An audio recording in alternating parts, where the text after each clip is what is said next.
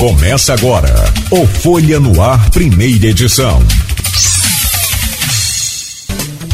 Quarta-feira, 21 de setembro de 2022. Ao vivo pela Folha FM 98,3.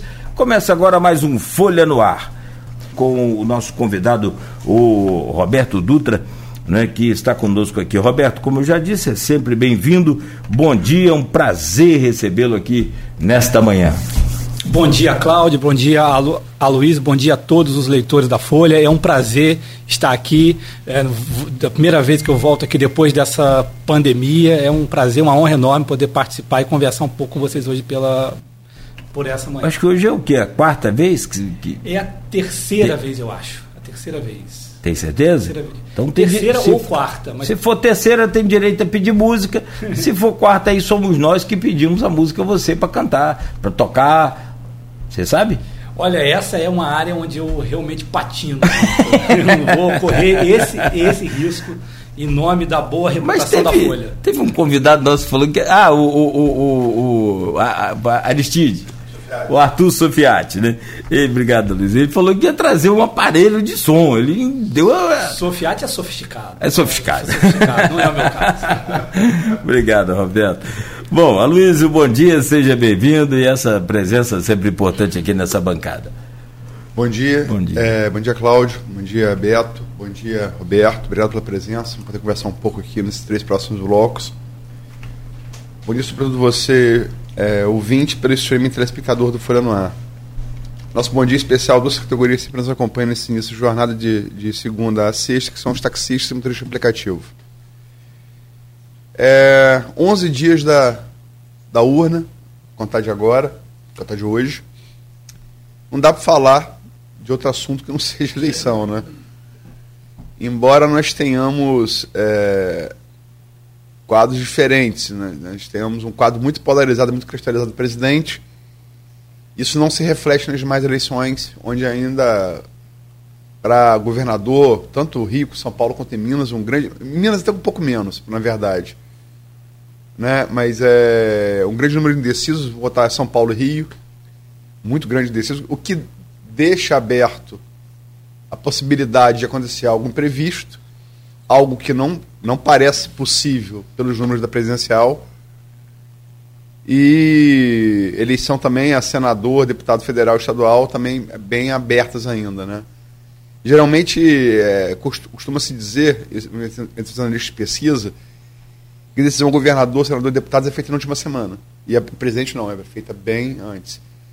E essa de agora, desse ano, se você olhar para as pesquisas de 2018, é um exercício muito importante de se fazer, para ver como é que foi a outra eleição, ela está desenhada, na verdade, desde, desde 2017, entre Lula e Bolsonaro. Ela foi adiada com a prisão de Lula, né, não houve. Ela foi, ela foi disputada em 2018 com o preposto, que era Haddad, que não é a mesma coisa. É, mas Bolsonaro ganhou, ganhou assim. Bolsonaro ganhou em 2018, desde que Lula, Lula foi preso em abril, e o TSE é, que hoje é atacado pelos bolsonaristas, é bom lembrar, presidido pelo ministro uh, Luiz Barroso, que é outro atacado pelos bolsonaristas, é bom lembrar, indeferiu a chapa de Lula em 30 de agosto de, de, de, 18. de 2018. Até esse momento, Lula liderava as pesquisas. Né? Basta pegar as duas que a gente vai analisar hoje, a BTG e a. Naquela época era Ibope, PEC, né? Que. Enfim. Mas vamos, como você disse, Nogueira, vamos começar pelo começo, começar pelo nosso canavial, como diria Capi. Roberto, como sociólogo e como é, alguém, um campista, aí você tem essa coisa de, de você é um campista que veio da parte da parte do a parte mais acidentada, geografia mais acidentada do município, que fica lá no, no norte, perto do Espírito Santo, no Morro do Coco é um campista com que viveu cercado de morro, que é uma perspectiva diferente para a maioria dos campistas, né?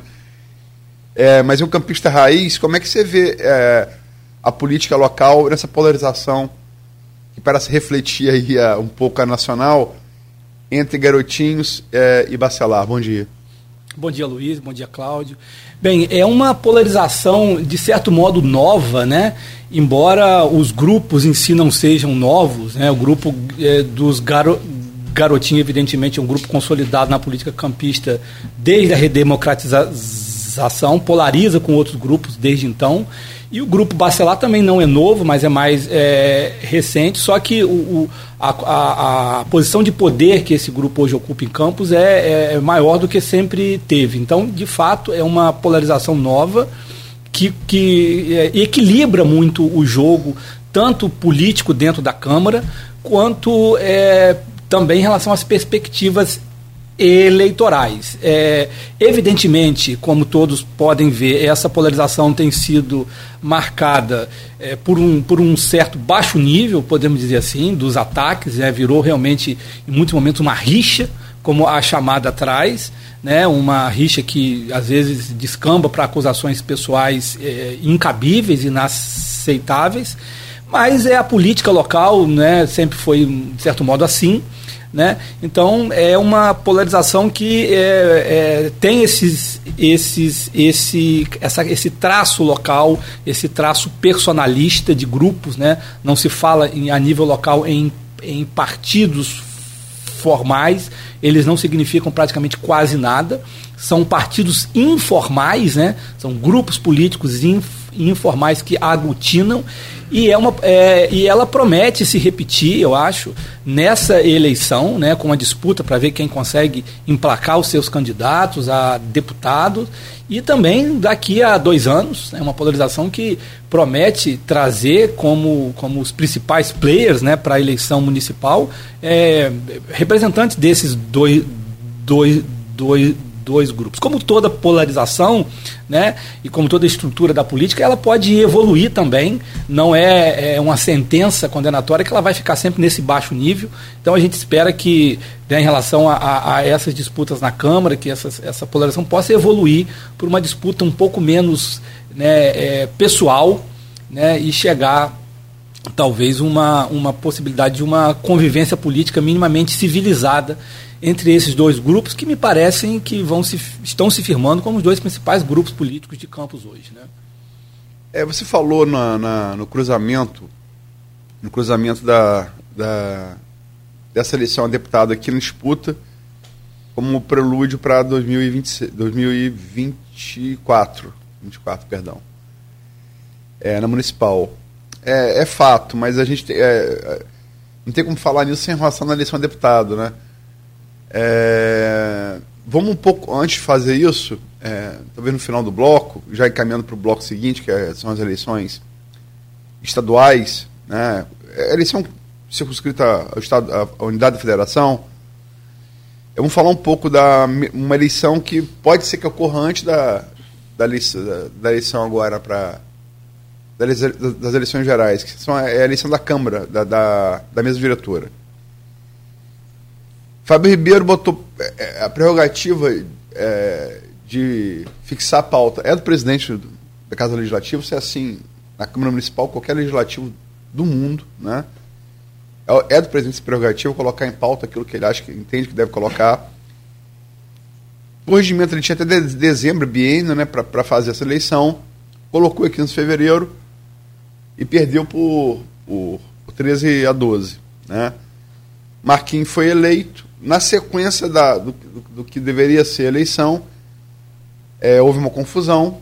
O Maicon Cruz, que tinha orado com, com, o, Fábio, com o Fábio Ribeiro, é, assinado o termo de declaração é, que iria votar em Fábio Ribeiro, votou em Marquinhos Bacelar, os Virgílio partiram para cima, enfim. Ele já falou da questão do baixo nível e quase que chegou a ver de fato ali teve que parar a sessão. Aí depois, sob a alegação de que Nildo não teria votado, enfim, a coisa ficou judicializada, a gente não teve. É, a eleição do Marquinhos foi anulada, a gente não teve também sequer a eleição do, dos demais membros, né? Primeiro vice, segundo vice, primeiro secretário, segundo secretário. Isso tem que ocorrer até dezembro. Tem que ocorrer. É, e talvez o, o, governo não coloca porque tá, desde então a aritmética aparece desaterada, continua 3 a 12. É maioria simples, né? E o problema é que se as pesquisas se cumprirem, a gente vai falar sobre elas é, no próximo bloco, Cláudio Castro foi reeleito e Rodrigo reeleito governador, é, deputado, Cláudio Castro governador, Rodrigo deputado, Rodrigo com o poder que tem no governo do Estado, nada indica que esse placar vai melhorar, tende até piorar. Como o Marquinhos Bassalá disse aqui nesse programa, né, Cláudio Nogueira? Vai virar esteira rolante. É, vai ter nem muro, nem. É, é uma esteira rolante puxando os aliados. É. Você não acha, é, como analista, que talvez seja um erro do governo não ter tentado resolver, ou, ou resolvido isso, ou aceitar que vai perder realmente, se for o caso, antes, não? Qual a sua opinião? Olha, é, primeiro foi um erro, né, realmente, é, pautar, que é a, colocar em pauta naquele, naquele mo momento a eleição para a mesa, né? É, a gente acha que os políticos têm sempre um domínio né, do jogo, uma compreensão sobre o tabuleiro muito clara e nem sempre, né? O governo certamente pautou o Fábio Ribeiro quando pautou aqui, ele esperava ganhar, porque não faz sentido que ele esperasse perder e perdeu. Então esse foi um primeiro erro de cálculo e talvez esteja a, a, a aconte, acontecendo outro em esticar a corda, porque a não ser que aconteça algum fato novo relacionado ao, ao judiciário, à, à polícia tudo indica que a posição de poder dos bacelar e da oposição como um todo em Campos é, vai se manter ou até se fortalecer com essa eleição de 2022. Então, esperar, o governo está é, tá esperando talvez uma, um fato novo, né? e se não vier o fato novo, a única saída é tentar compor né, tentar construir uma convivência minimamente civilizada com a oposição que nesse cenário tende, assim, a ganhar, a confirmar a sua vitória na Câmara, como foi da, da primeira vez. Né? Essa decisão judicial de, de não caçar, né? de, de, de, de permitir, de dizer que só o plenário pode caçar, isso fortaleceu a posição da oposição, e o cenário é de uma polarização né, na Câmara que fixou as posições. Como você falou, e o placar continua o mesmo. Né? Então, é, vamos esperar para ver se o governo Vladimir né, e os seus, os seus aliados na Câmara estão realmente refazendo os cálculos políticos, se eles vão dobrar a aposta. E dobrar a aposta é sempre um risco muito grande, né, de você perder num, num nível é, maior. Né. Agora, é aquela história da máquina, em que nós estamos, na proporção, a gente está vendo aí do governo federal, talvez, né, se confirmada a pesquisa e essa coisa toda, um presidente pode perder pela primeira vez uma eleição com a máquina na mão. Nessa eleição de 2024 que você projeta aí, essa rixa já é, dos novos grupos, como você também falou no início, vai ter uma disputa de provavelmente também se tudo confirmar pelo que se apresenta aí para eleição estadual e governador serão duas máquinas disputando. Como é que vai ser isso? Como é que você pode é, interpretar essa coisa de porque na verdade o que que representa a máquina no sentido que eu falo? É de trabalho é de trabalho, é de é, é, progresso, é de desenvolvimento, é de atendimento às demandas da, das comunidades, tanto pela prefeitura quanto pelo governo do estado, que aí um leia-se Vladimir, o outro Rodrigo. Eu, eu lembro de uma, de uma configuração no passado que eu acho que é parecida com essa, quando o, o, o grupo dos garotinhos dominava a, mar, a máquina estadual e disputou algumas eleições aqui com o grupo do, do, de Arnaldo Viana, que controlava a máquina municipal. E foram, e foi, foram as disputas mais acirradas que nós tivemos aqui. Né? Então, é, promete, e só que dessa vez com a oposição podendo controlar a Câmara. Né? Isso, isso é um, um, um, cenário muito novo, de um equilíbrio político que eu não me lembro de ter visto aqui. Né? É um equilíbrio político que pode ser perigoso até. Né? Porque a Câmara pode bloquear o, o governo, pode boicotar o, o governo nos seus últimos anos, como forma, evidentemente, de, de fazer política. Né? Pode ser uma disputa que descambe para um, um boicote, para um boicote mútuo. Você observou bem, eu não tinha observado. A Câmara contra. Na época o Arnaldo tinha a tinha Câmara a, Câmara. a posição de poder do, de Arnaldo no período era e eram outros, e eram a, outros, a de Vladimir hoje. Sim, sim. E, e eram outros tempos também os cofres da, da prefeitura. Não, foi um período, período curto também, né? Foi um período curto. É, Arnaldo sai já em 2004, né? A ruptura, se eu não me engano, é ali no. O garotinho é eleito quando? O garotinho é eleito, ele disputa 2002 governador. Arnaldo, Arnaldo uh, não, presidente, Arnaldo apoiava ele ainda. Então foi 2002, ele saiu em 2004. Isso foi lá por foi lá para 2003. 2003. Foi um exatamente. ano só que durou. É, é, foi curto. Foi curto. Mas ela se repetiu em outras, ele. ele não, você está certo na analogia, eu só ressalto que ele foi um período. Um período mais curto, né? É, é. De, da, você diz da disputa de duas máquinas. Depois o garotinho. Exatamente, foi um período ah. curto. Ele se dá muito em 2004. 2004 ele, é, e ali que foi prejudicado foi Feijó, que não tinha máquina nenhuma Sim. Era campista de Arnaldo, é, Pudim de Garotinho. Sim, exatamente. Feijó liderava inicialmente, Feijó foi sufocado pelo peso das duas máquinas. E né? campista ganhou. E campista ganhou. Foi caçado depois. É, junto com o Pudim. O é. tipo 2006 perde.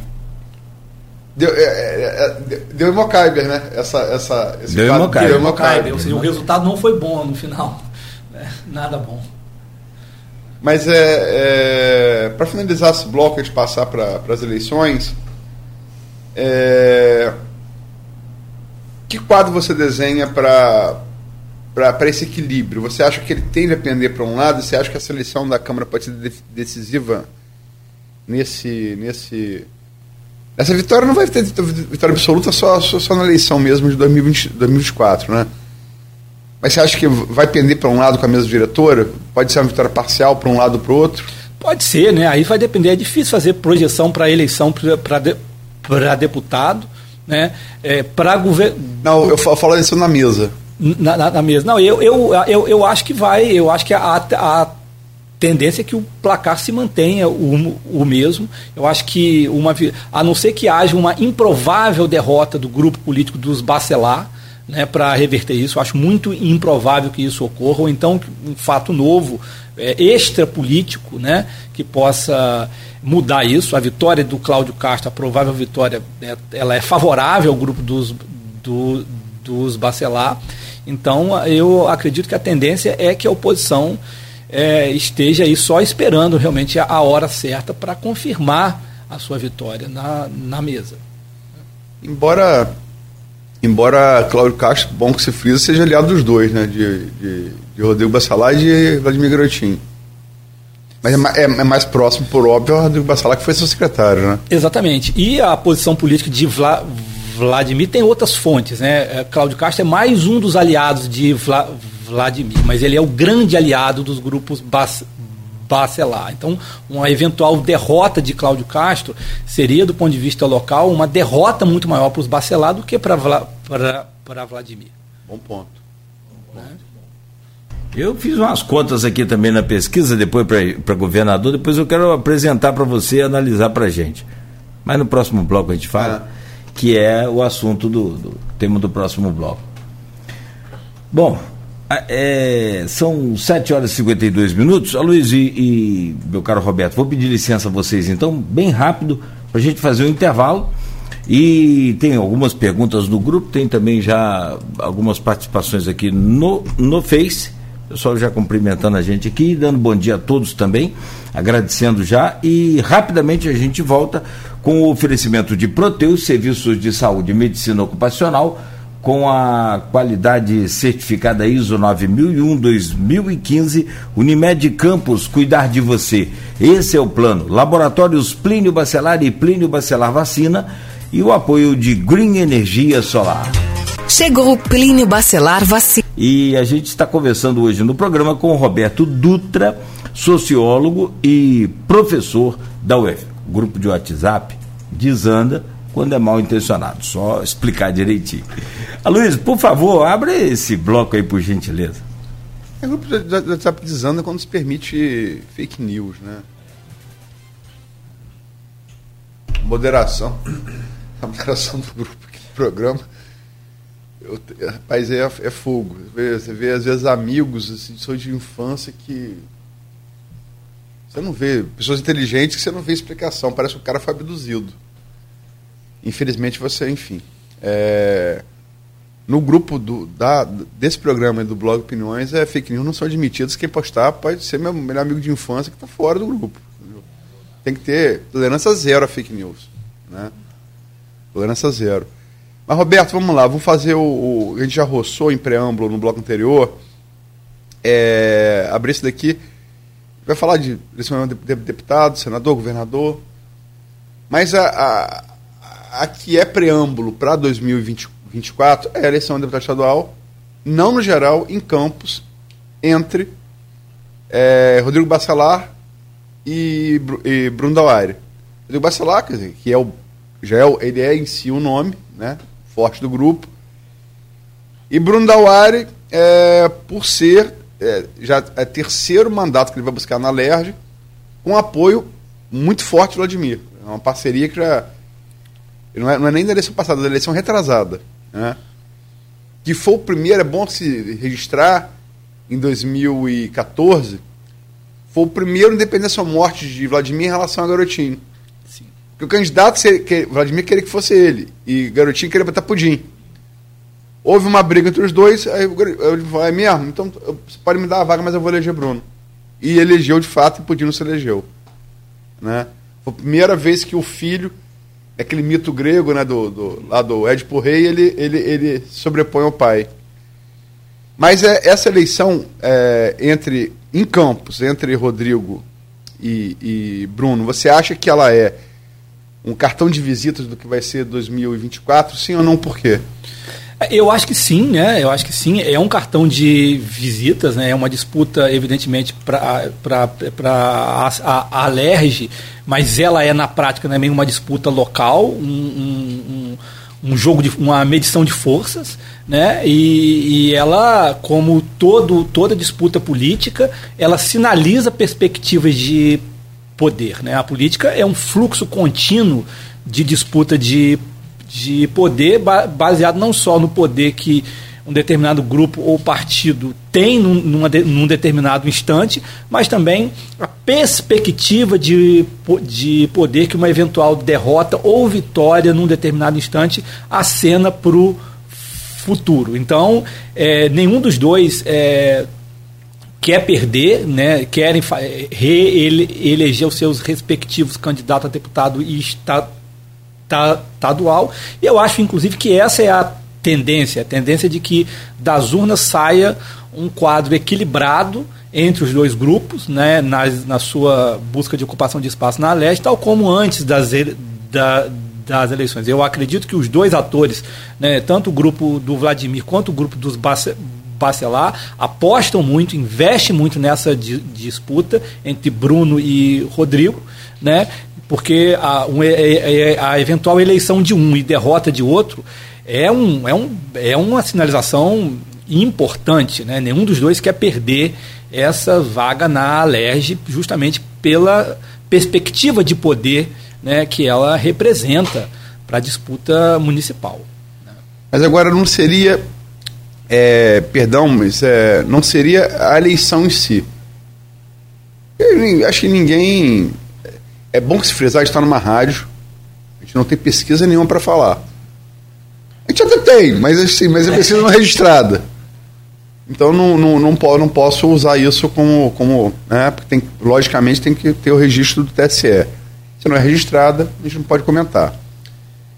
Mas com base em quem acompanha a eleição há muito tempo, né, é, experiência empírica cobrindo eleição, é, Nogueira tem anos com rádio, eu tenho anos com jornal, mais, mais de três décadas com jornal, então você, mais burro que você seja, você acumulou alguma experiência.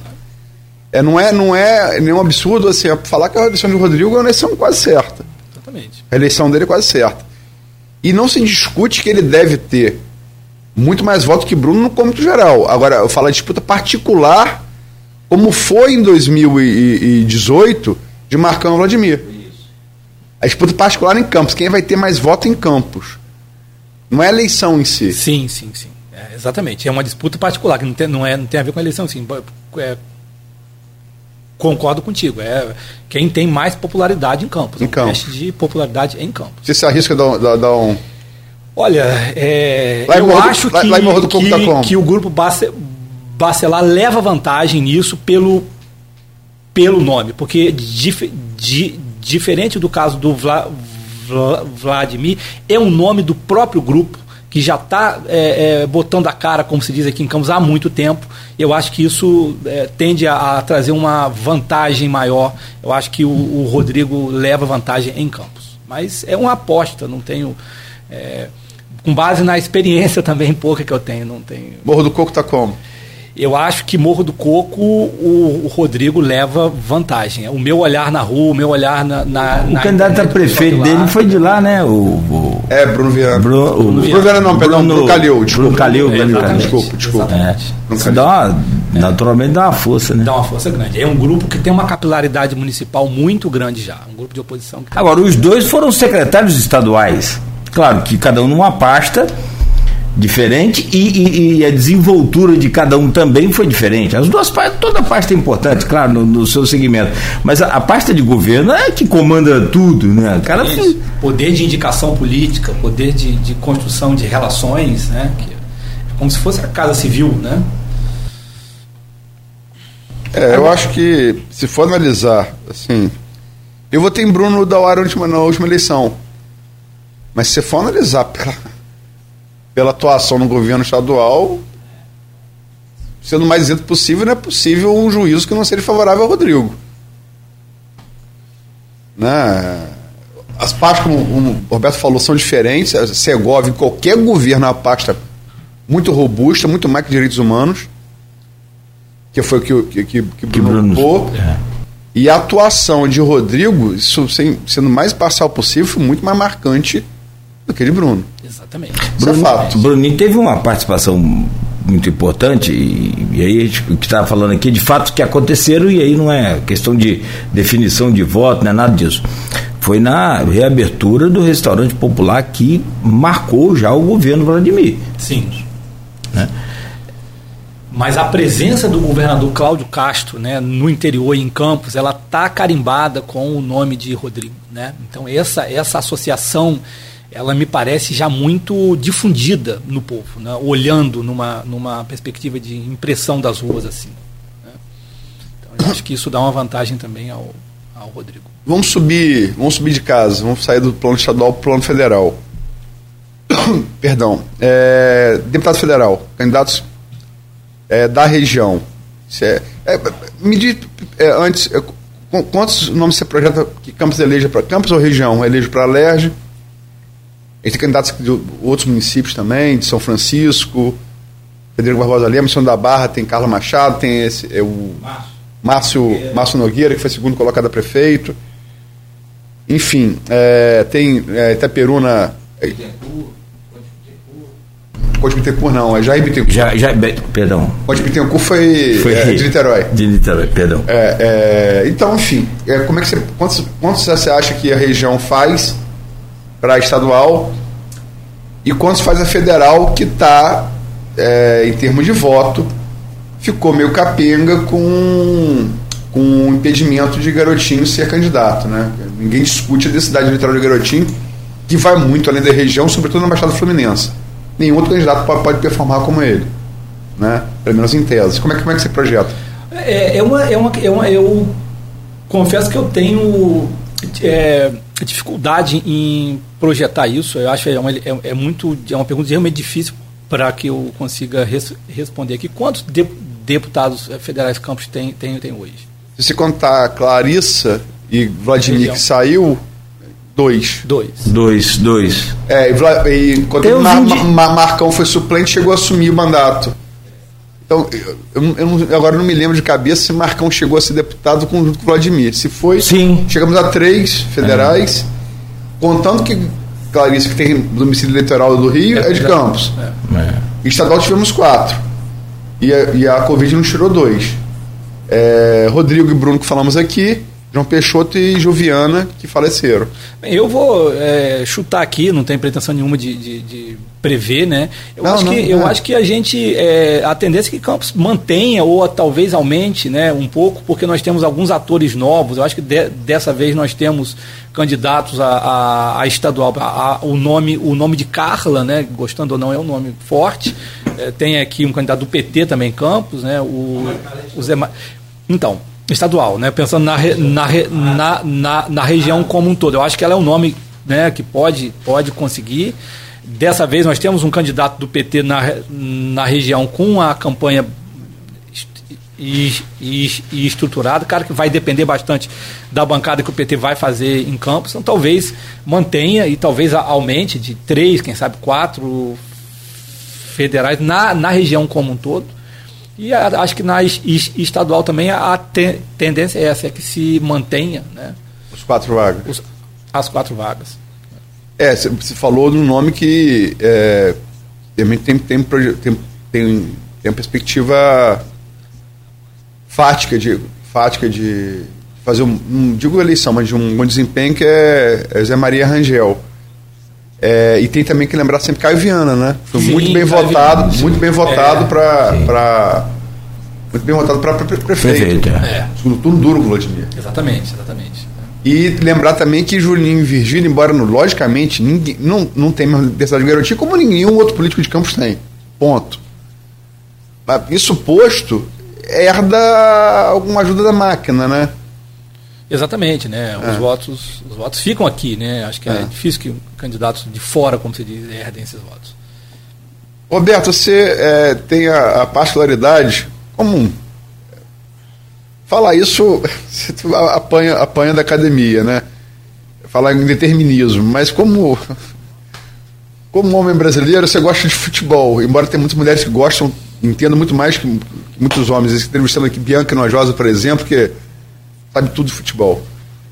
É, e graças a Deus estão cada vez mais ascendendo no, no mercado é, profissional, como radialistas, como, como comentaristas, como analistas. É, você gosta de futebol. É, gosta e entende, go- gosta, não só do presente, como você gosta de voltar ao tempo que você não viveu. E é chato ver que tá ficando velho, que você- o tempo que você não viveu, pesquisou o tempo que eu já vivi. Então você não viu o Zico jogar, por exemplo, eu tive essa honra. Eu tive essa honra. É, Romário. Tô falando a ponte porque é um, é um, é um fenômeno que vem do futebol para política, né? É, o Romário. É, é como jogador de futebol, ele- ele- eles caracterizavam que Romário você tinha que jogar com um, um. Não marcar homem a homem, marcar por zona, com um nele e um na sobra. Senão. E assim mesmo ele. Era sufoco. A dupla de zaga. Que você tem o zagueiro central, geralmente tinha o zagueiro central, é o zagueiro da direita, que fazia. que ficava na sobra lateral direita, ou vice-versa. E a quarta zaga era o zagueiro esquerdo com o lateral esquerdo. Então você trocava, né? Um faz. O lateral direito e, aí o zagueiro direito, o, zagueiro central, romperam, que foi Clarissa com, com o Daniel Silveira. Seria direita. E a esquerda bateram cabeça também com o Claudio Castro siciliano. As duas, a, defesa batendo cabeça, o Romário no meio, bola sobrando, você, todos precisam dão que ele tá dando braçada, né? Tá dando goleada. Que, como, é, como é que você projeta? Para usar um outro termo que era muito comum a ele, o Romário se definia como um peixe. Ele tá um peixe dentro d'água, né?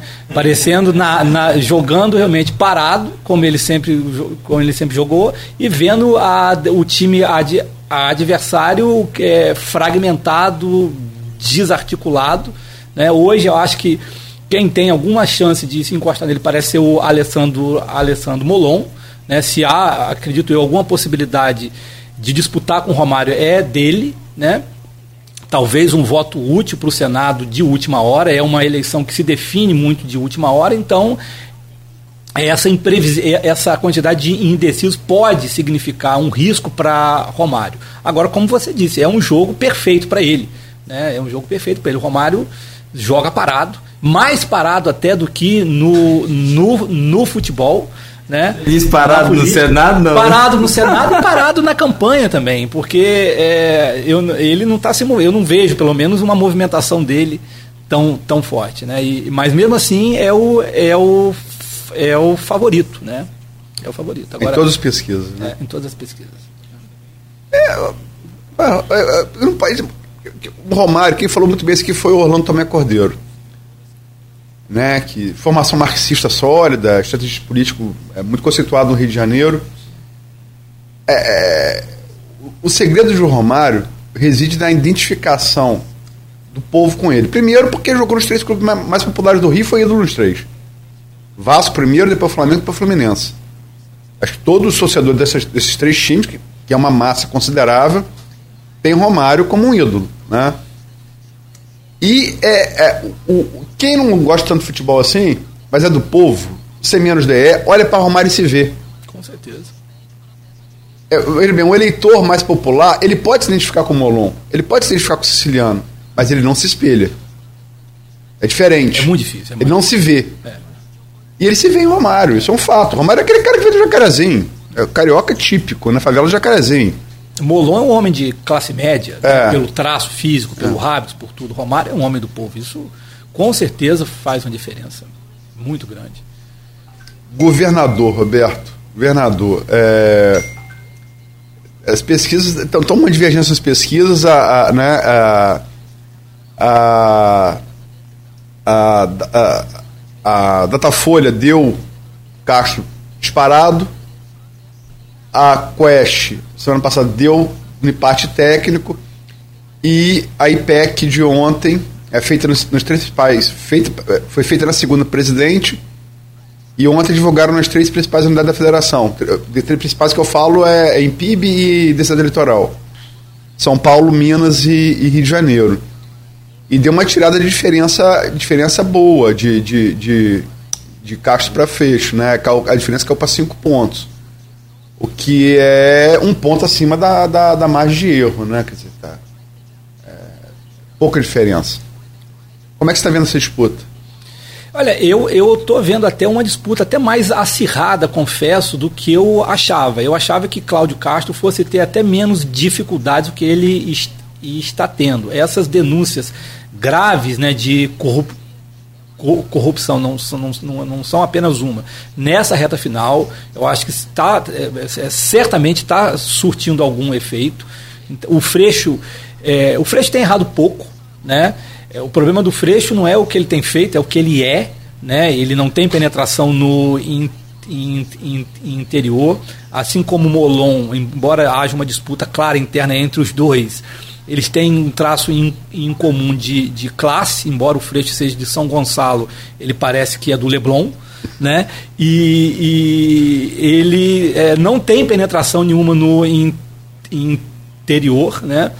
ao contrário do Cláudio Castro. Então, apesar dessas dificuldades na reta final, eu acho que o Cláudio Castro é franco favorito, né? não para ganhar no primeiro turno, porque não tem essa possibilidade, mas para ganhar no, no, no, segundo turno. Acho que só mesmo é, o, algo muito im, improvável, improvável acontece às vezes, mas né, é, é difícil, para que o Cláudio Castro perca no segundo turno com Freixo, e a tendência é que seja um segundo turno entre Cláudio Castro e Freixo. Portanto, é, a minha preocupação maior, acho que, o que a incerteza maior é sobre as condições jurídicas do governador eleito, reeleito. Possivelmente vai ser re, reeleito, e, e é uma situação juridicamente complicada que pode trazer problemas novamente para o chefe do executivo do nosso Estado.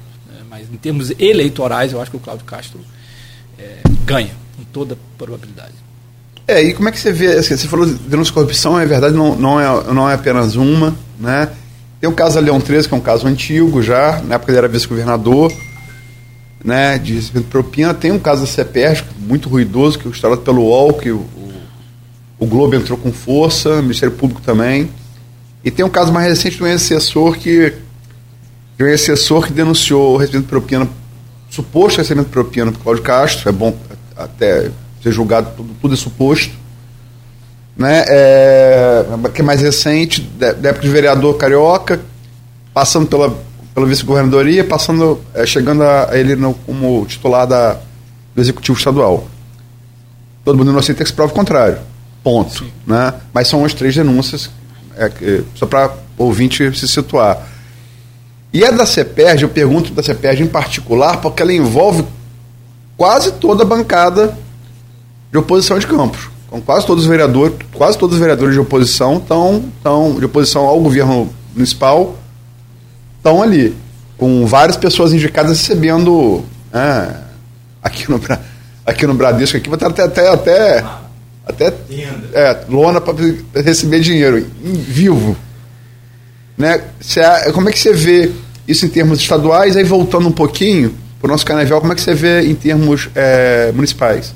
Olha, é, eu acho que a própria presença, né, ou seja, a associação política né, de vereadores de oposição, Campos é uma cidade importante, uma cidade do in, interior, não é uma cidade qualquer, claro, mas a política que se faz no, né, aqui é uma política de interior, uma política que é, envolve isso mesmo, a gente não tem como ficar reclamando porque tem sido assim e é assim.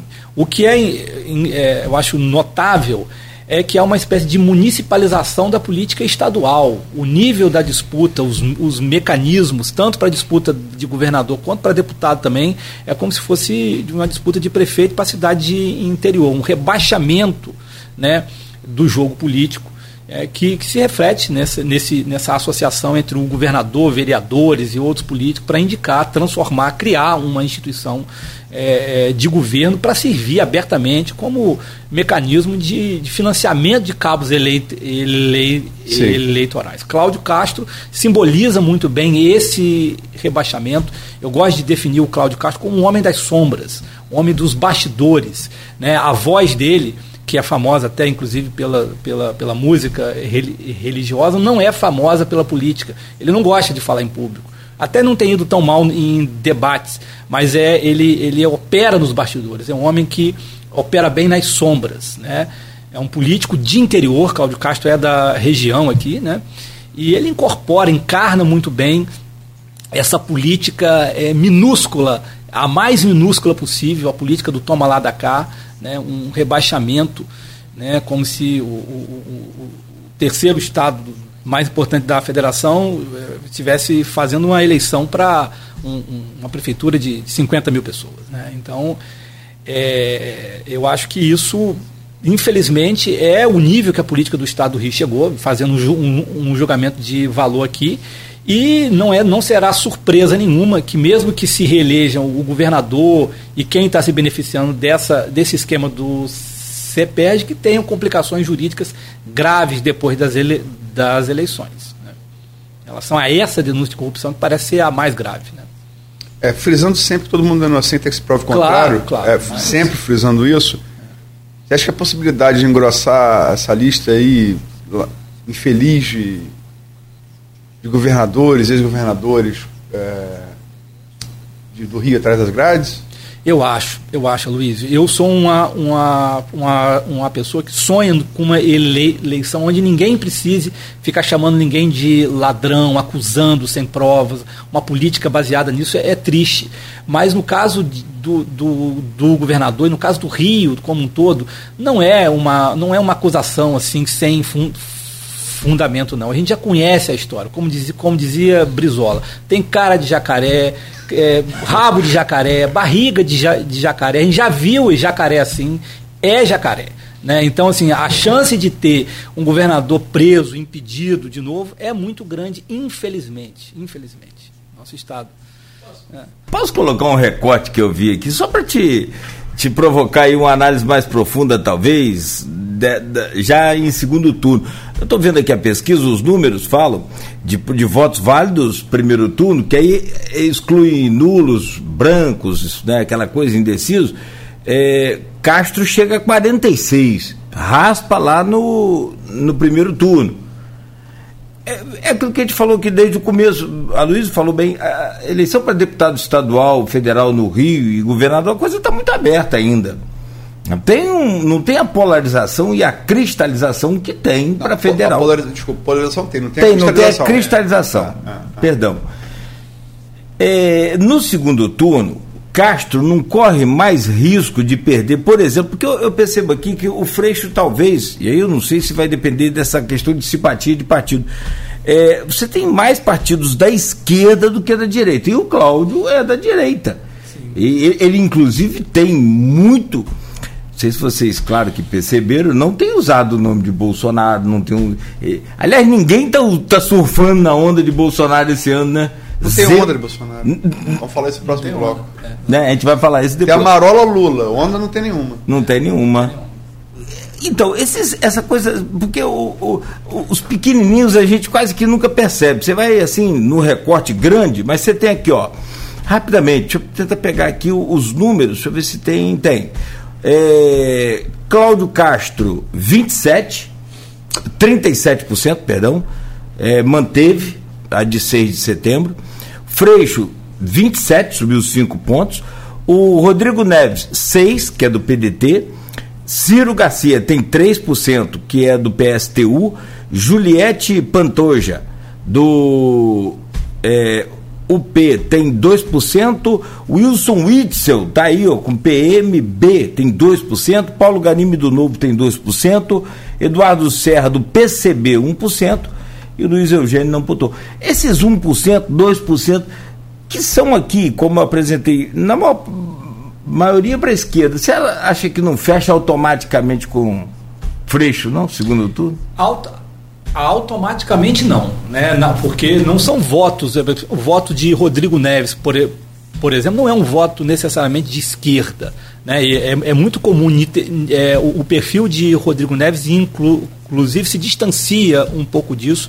Eleitores bolsonaristas né, de, de Niterói gostam e aprovam a administração, por exemplo, de, de Rodrigo Neves. Então, automaticamente não. Mas é claro que, como as pesquisas mostram, o Freixo cresce mais no segundo turno do que o Cláudio Castro. Né? Ele, ele tem uma. ele se aproxima.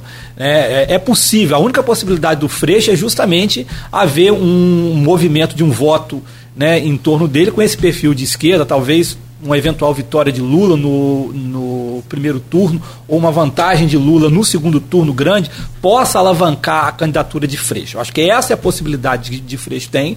Né? A gente não pode dizer que a eleição está definida. Então, eu acho.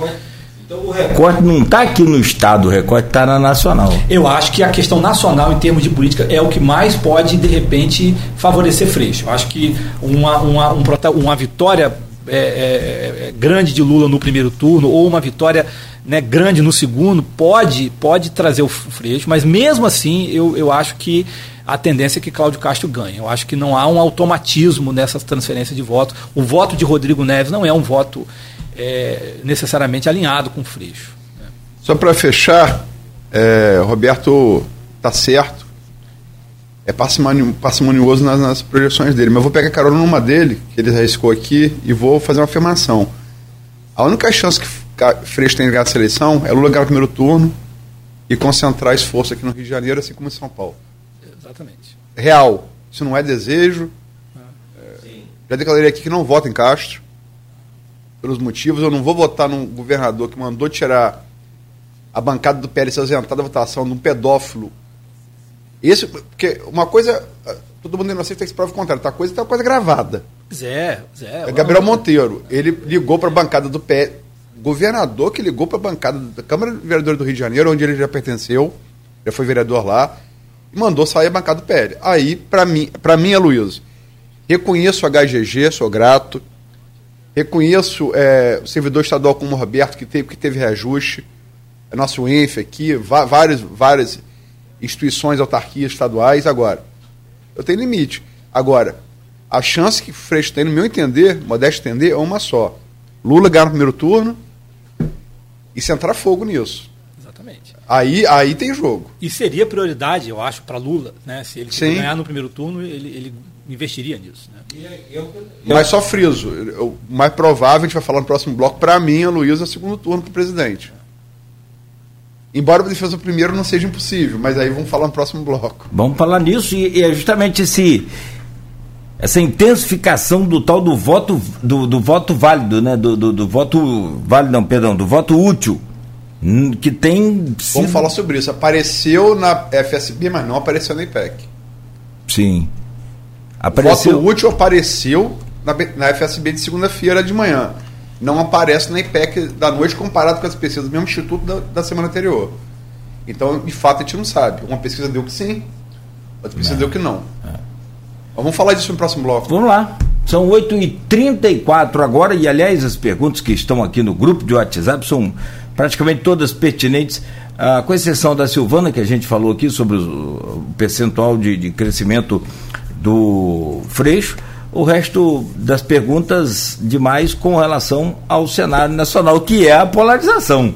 Você vai aqui para a internet agora, tá lá, fora fulano, volta Beltrano, é nesse nível, mas sem sem ofensa. Hoje no programa com o oferecimento de Proteus, Unimed Campos, Laboratórios Plínio Bacelar, Plínio Bacelar Vacina e o apoio de Green Energia Solar, Estamos conversando com o Roberto Dutra, sociólogo e professor da UENF. Roberto, no grupo de WhatsApp deste programa e do blog Opiniões, que é do Aloysio, que você faz parte também, tem lá uma série de perguntas e todas elas para esse bloco agora. Uma delas é do Felipe Quintanilha, que fez aqui uma, como sempre, né, menino descolado, ele fez aqui uma explanação de toda a, a situação e, e, e lança a pergunta. Grande professor Roberto, uma das minhas referências acadêmicas, diz o, o Felipe Quintanilha.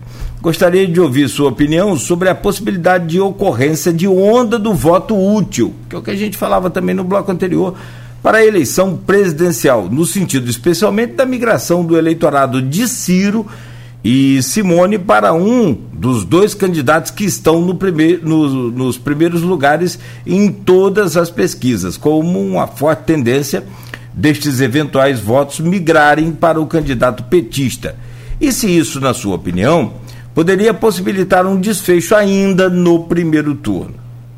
E aí ele segue aqui falando mais, aquela coisa toda, falou do seu artigo também, do, aquela coisa do voto de classe, né? Você leu o, o, a, pergunta na íntegra também lá no grupo e eu gostaria que você respondesse então para ele e para os nossos ouvintes. Bem, é, eu acho que é uma possibilidade real, sim, né, de uma migração é, no sentido de voto útil, principalmente de Ciro para Lula. Né? Eu, eu acho que é, de Tebet para Bolsonaro eu não vejo pelo menos eu, me corrijam se vocês, por favor, vi, verem a questão de outro modo, não vejo uma migração de Tebet para para Bolsonaro. Eu não vejo migração para Bolsonaro. Acho que Bolsonaro é, conseguiu é, votos e cresceu um pouco, mas já, já bateu no teto. Né? E essa possibilidade do Lula conseguir voto, voto útil é uma possibilidade real. Né? O aceno para o eleitor de Ciro não tem sido muito bem feito na campanha do Lula. Né? Mas é, o aceno para essa narrativa da conciliação, essa foto que ele tirou com vários ex-candidatos a presidente, né? a presença chamou de Marina Me... Silva na chamou Meirelles. Chamou Meirelles já a presença de Marina Silva né? Eu acho que reforça essa possibilidade. Então é, é uma possibilidade é, real. Eu não acredito que eu acho que a possibilidade do segundo turno é maior do que, esse, do que se definir no, no primeiro turno, mas ao contrário até do que eu achava há alguns dias, eu acho que hoje a possibilidade de ganhar no primeiro turno existe e é, e é real justamente por essa é, possível migração né, do voto é, de Ciro para Lula, né, que tende a ocorrer não agora, né, mas mais aceleradamente talvez na, na última, no último momento mesmo, na semana que vem.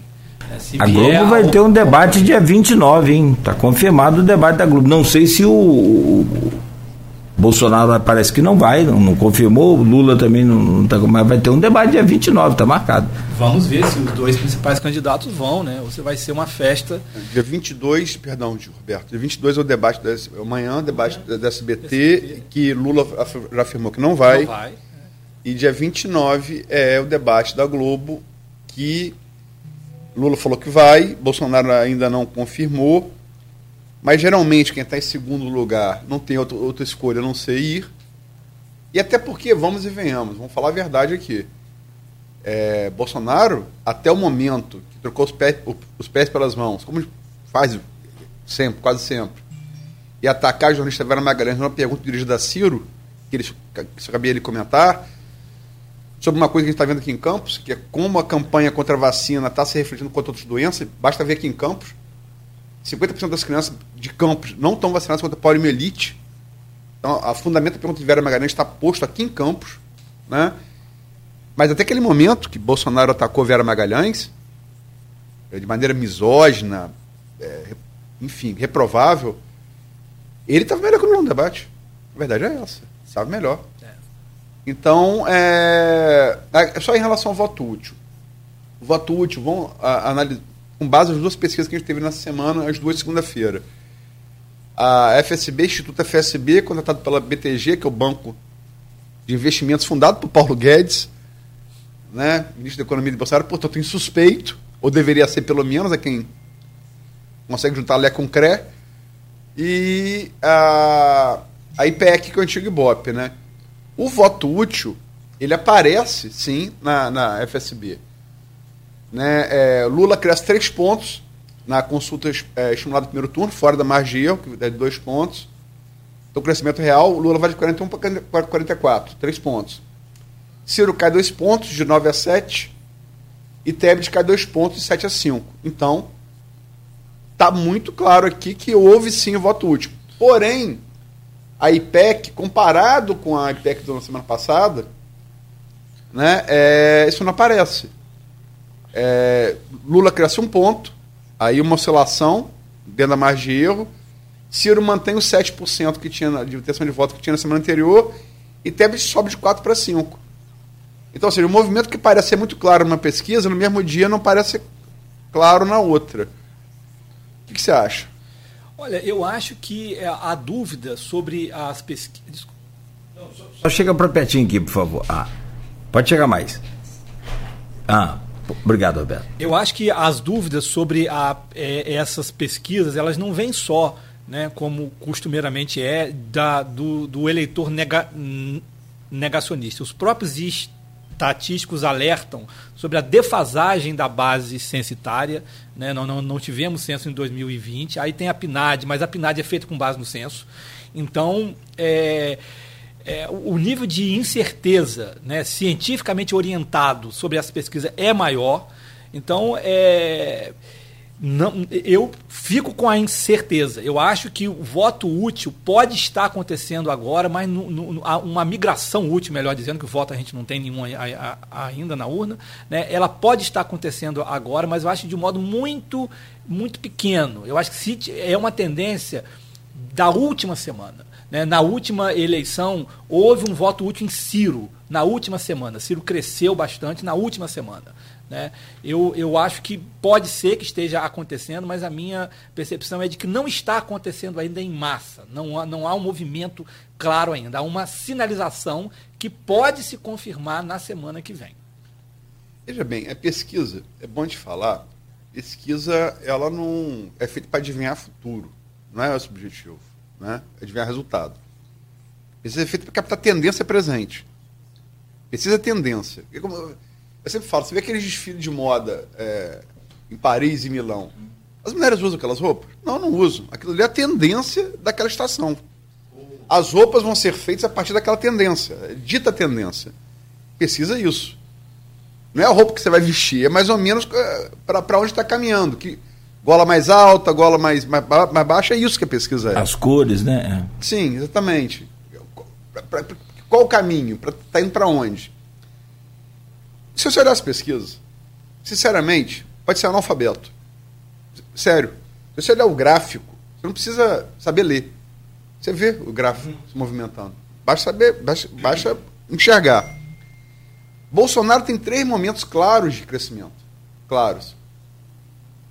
De é, abri, é, abril, maio, porque abriu teto, teto de teto partidário Moro, é, Moro sai, tem que vir a, a senador.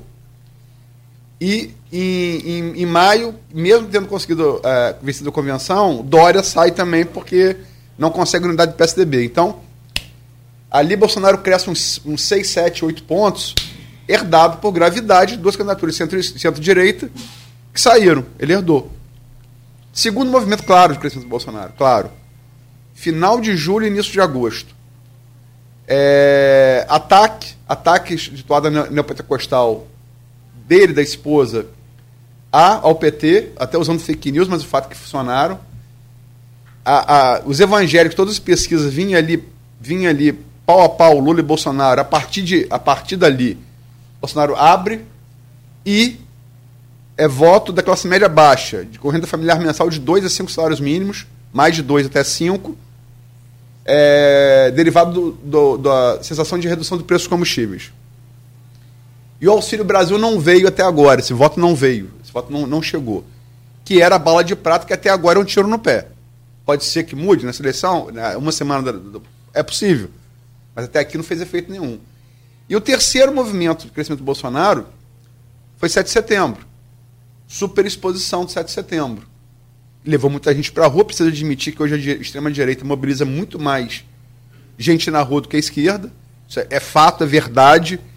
Embora isso não, isso não queira dizer nada em relação a voto na urna, basta lembrar um exemplo recente vizinho do Chile, onde desde 2019 o povo vai para as ruas, lota as ruas do Chile inteiro por nova Constituição. Botar a nova Constituição, perdeu quase 70%. Então, povo na rua não quer dizer voto na urna. Vou usar o exemplo vizinho recente do Chile. Né? Mas, de fato, Bolsonaro botou muita gente na rua, capturou o 7 de setembro, só que ele deu um azar. É, Garrincha falou para Viola combinar com os russos, ele não combinou com a rainha. A rainha da Inglaterra morreu no dia 8, sufocou no mundo todo qualquer outro assunto. É, então, é, não deixou residual. E o que as pesquisas indicam agora, desculpa pela digressão longa, Roberto, mas é para dar um panorama das pesquisas, é que Lula parece retomar, a gente falou, não, onda não existe onda, mas parece ser uma marolinha de retomada é, de Lula nessa semana. Isso é o que parece ser, é. né? Como é que você analisa as, é, é, é, essa, essas curvas retroagir aí até abril. Como é que você analisa isso? Você concorda, discorda por Concordo quê? com tudo, Luiz. Concordo com tudo, né? E, e eu acho que, que é, olhando o momento a partir dessas dessas tendências todas é aquilo que né, muitos já, já chamaram, inclusive você, de um concurso de rejeitados. Né? É uma disputa truncada onde os avanços, o Bolsonaro avançou mais, mas saiu numa desvantagem grande. O Lula administrou, né, recebeu golpes e soube é, segurar bem na, né, se de, defender bem e recuperou um certo protagonismo de Marola, como você disse, não é onda, não há onda nessa eleição, nem Bolsonaro, nem, nem, nem Lula, é uma ele, ele, eleição do ponto de vista da politização né, e do encantamento do eleitor. É uma eleição morna, ela só é uma eleição quente do ponto de vista da, da, da, da violência política. E o, o principal, né, que eu acho que tá, explica de certo modo o, os limites do avanço do, Bolso, do Bolsonaro é, tem a ver com os limites do tipo de recurso de poder que ele usa. Né? Eu def, defini mod, modestamente o bo, bolsonarismo no, em textos de, de 2020, tanto aqui no blog da Folha, quanto em textos é, ci, científicos, quanto o, o movimento político de guerra cultural. O bolsonarismo tem várias outras cara, características, mas a característica principal dele, constante, desde que se colocou na disputa antes de 2018 até agora, é ter nesse ataque moralista ao PT a sua principal e quase que única forma de conseguir poder e voto.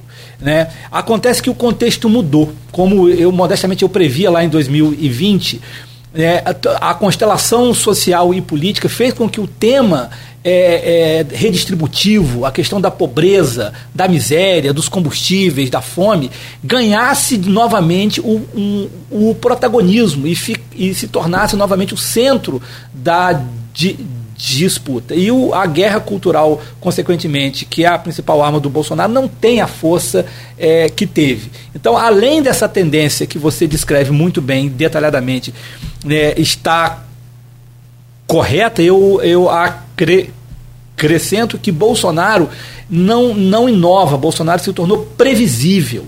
Né? É, e claro que Lula também é previsível demais, mas Lula está na frente. Então não há, não há bala de prata. Não há mais kit gay, não há, não há mais como dizer que Lula vai fechar a igreja. Isso, Lula conseguiu neutralizar o poder da guerra cultural de, de Bolsonaro. Então, ao lado da tendência, eu acho que qualitativamente o, o, a, a, o sistema de jogo de Lula, de retranca, quem já está na frente, para usar a metáfora do, do, do, futebol de novo, se mostrou muito bom. Conseguiu neutralizar os corredores. O único corredor que Bolsonaro tem, que é a guerra cultural. E aí eu não acredito que Bolsonaro tenha bala de prata mais. Né? O funeral é. da rainha, por exemplo, que seria uma, uma chance, supostamente, falavam semana passada no privado so, sobre isso, foi novamente um desastre para ele. Né? É o que estou é, vendo aqui os comentários aqui. É, tem o Davidson Silva, os comentários aqui falando que a gente não é sério e tal. É a sua opinião, Davidson, tem que ser respeitada, né? Mas é. Para nós, usando aí o, o exemplo lá de, lá de Londres, como diria Gabeira, eu vivi menos que Gabeira, mas eu vivi para ver brasileiro dizendo para repórter da BBC, que é uma TV estatal, aliás, era rádio antes de ser televisão, Churchill usava a BBC no discurso contra Hitler na Segunda Guerra Mundial. Eu vivi para ver a BBC brasileiro dizendo que a BBC, a BBC aqui não é o seu lugar, em Londres. Quem é capaz de acreditar num negócio desse e de fazer isso, não há, não há maneira de você discutir racionalmente, né? É como o cara está dizendo que essa cadeira aqui é um Volkswagen. não, não tem, não, não é. tem parâmetro. Pra... É o mesmo que falar o que, que Pelé está fazendo no Maracanã. É. O Zico. O Zico no Maracanã, Pelé. Isso, é.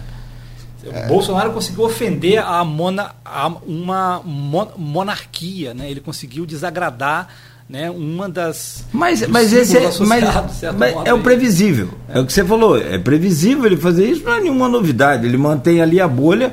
Não está. Aliás, nenhum dos dois conseguiu furar essa bolha, né? Só que a bolha do Lula é bem maior. Né? É, eu... É, o Lula furou, de certo modo, eu é, acho que o, é. Lula, o, Lula, o, Lula, o, Lula, o Lula furou. O Lula furou, o Lula conseguiu penetração. O Aloysio mencionava né, que o Lula conseguiu ampliar a votação dele entre os mais jovens, é, entre os mais ricos. Né? Então o Lula furou. Né? Ele não conseguiu né, construir um consenso ainda suficiente para ganhar no primeiro turno até agora, mas ele saiu da bolha. Eu, eu vou dar alguns números aqui, até porque eu fiz isso. Eu fiz esse ponto final de hoje, onde Lula mais cresceu, é, o crescimento dele foi na margem de erro na, na IPEC e fora da margem de erro, crescimento, crescimento real na FSB. Né? Onde ele mais cresceu na IPEC? Em, no, é, comparando com a IPEC da semana anterior, né? sete dias. Ele cresceu mais é, seis pontos, de 46% a 52% das decisões de votos, entre os jovens de 16 e 24 anos. Quatro pontos de 45 a 49 entre o eleitor de 35 a 44 anos. Quatro pontos de 43 a 47% no eleitor com renda familiar acima de cinco salários mínimos, classe média alta, classe alta. E quatro pontos no, eleitor sem religião, de 48 a 52. Isso foi na IPEC. O crescimento maior dele foi na FSB. Né? Foi, foi três pontos fora da margem de erro, crescimento real. E também por ser maior, ele está mais espraiado. Pela FSB, Lula cresceu 15 pontos, de 38% a 53% nos jovens de 16 a 24 anos. 4 pontos, 45 a 49% nas mulheres. 6 pontos, 26, 26 a 32% nos evangélicos. 11 pontos, de 46 a 57% nos sem religião. 8 pontos, de 48 a 56% entre um a dois salários mínimos, seis pontos, 25 a 31% no eleitor acima de cinco salários mínimos, seis pontos, de 56 a 62 na região Nordeste, cinco pontos, de 34 a 39% na região Sudeste, que todo mundo, todos os analistas dizem que é onde a eleição vai ser definida, né? e outros seis pontos, de 41 a 47% no voto das capitais. Esse for, foram as faixas segundo as duas pesquisas onde o Lula mais cresceu. E para quem fica é, dizendo que Bolsonaro foi perguntado ontem em Nova York sobre pesquisa e respondeu ao jornalista, abre aspas, Bolsonaro, se você acredita em pesquisa, não vou falar contigo, fecha aspas. Eu usei aqui qual, quais institutos? FSB e, e, correto? O que eu usei aqui, né? Então vamos lá, vamos BTG, FSB e né, era Ibope de 24 de setembro de 2018. O que, que eles davam, esses dois institutos? Né? Vamos voltar no mesmo período, eleição presidencial. Pois bem, BTG FSB dava Bolsonaro na liderança isolado da corrida, com 33 contra 23 pontos de Haddad. 33% de intenção de voto contra 23. 10 pontos de diferença. No mesmo dia, o IBOP, atual IPEC, deu o futuro presidente da República com 28 pontos contra 22 de Haddad. Líder isolado também. Isso em 2018. 2018, 24 de setembro de 2018. Resultados confirmados pela urna. Datafolha, bom lembrar, desde setembro de, do, desde setembro de 2017 já dizia que sem Lula, Bolsonaro era favorito. Então é mentira que os institutos de pesquisa não acertaram. Acertaram sim. Exatamente. Acertaram sim primeiro e segundo turno de 2018. Né? É, e só para fechar, passar a bola para o Roberto, que é, que é quem tem que aparecer aqui, não eu. É, eu acompanho a eleição desde, de, desde 89. É uma coisa que quase sempre acontece. Vou tirar aí 2018 com o Itzel, de, de, realmente foi ali, foi uma exceção. Quem questiona a pesquisa, quase sempre é que depois vai chorar com a urna. Foi assim com os petistas de 2018 e tudo indica que pode ser com os bolsonaristas em 2022. Sem dúvida alguma, questionar as pesquisas é parte da estratégia de questionar a democracia. Né?